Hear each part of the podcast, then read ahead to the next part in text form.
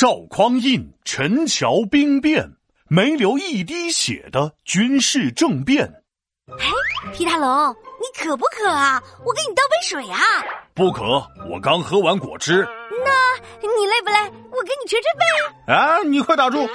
没事儿献殷勤，肯定有事情。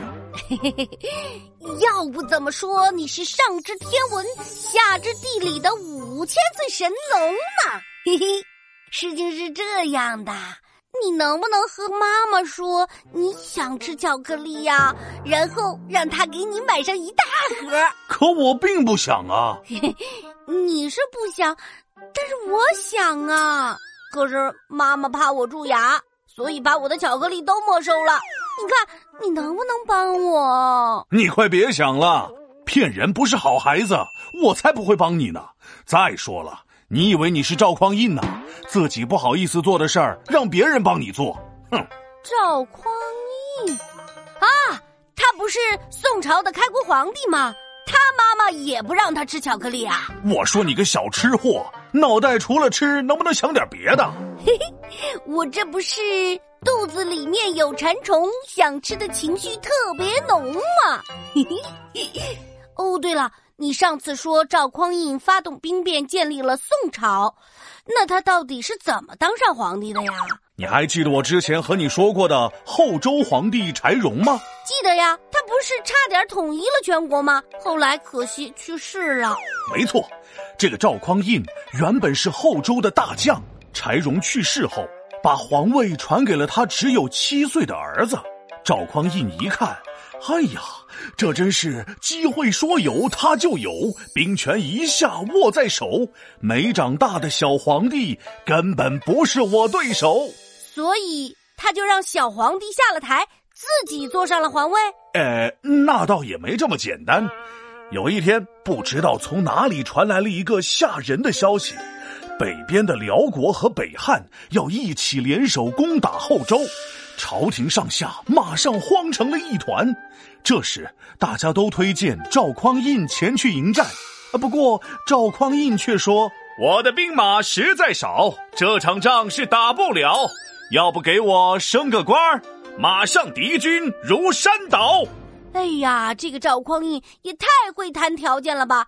这不就是趁人哎呦威吗？那叫趁人之危，哼。朝廷没有办法，最后只好给了赵匡胤最高的军权，让他可以随便调动全国兵马。本来呀，赵匡胤就一直没把小皇帝放在眼里，这下大权在握之后，更是野心在膨胀，也想当皇上。所以赵匡胤是不是趁机造反，带领士兵冲进皇宫？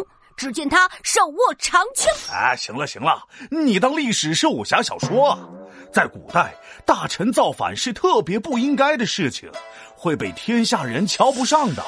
所以，为了名正言顺当上皇帝，赵匡胤想了个好方法。什么办法？哎，不会是拿巧克力换皇位吧？当时赵匡胤带兵走到了一个叫陈桥驿的地方，他找来了一个自己特别信任的手下。一二三四五，一条一条的交代下去。这个手下到了军营里，就开始鼓动大家说：“我们一路要北上，跟着敌人来打仗。皇帝太小不管事儿，不如赵匡胤来当皇上。”将士们一听，觉得哎，好像有道理呀。要是赵匡胤当上了皇上，自己肯定都会得到重用。于是情绪都被煽动了起来。原来这一切都是赵匡胤事先安排的呀！对，要说赵匡胤不仅是个有计谋的领袖，还是个有演技的影帝。当时赵匡胤先是假装喝醉了，趴在桌子上，他的手下看到时机差不多了，就把事先准备好的黄色袍子披在了赵匡胤的身上。黄袍在古代不是只有皇帝才能穿吗？对呀。所以演技超棒的赵匡胤假装酒刚醒的样子，无辜且惊讶的说道：“哎，哎呀，你们这是在干什么？万万使不得！我们都是当臣子的，怎么能造反呢？”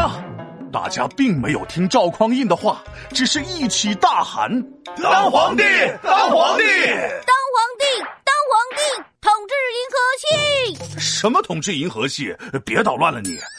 赵匡胤一看这架势，心里特别高兴啊，但是表面却装作不情愿的样子说：“唉，我并不想当皇帝，可是你们却很在意，无奈只能来答应，这就叫命中注定。”就这样。赵匡胤带着军队返回了都城，逼迫小皇帝让位给了自己，建立了宋朝。随后，他又带兵南征北战，最终结束了五代十国的混乱，统一了天下。这赵匡胤还挺厉害啊！哎，不是挺厉害，应该是很厉害。历史上把这件事叫做陈桥兵变，又叫黄袍加身。一般的兵变和新王朝的建立都会打一场很大的仗，死很多的人，但是赵匡胤的兵变却没有流一滴血，成功建立了大宋王朝。皮大龙敲黑板，历史原来这么简单。后周大将赵匡胤，部下纷纷来劝进。黄袍加身没流血，大宋从此行国运。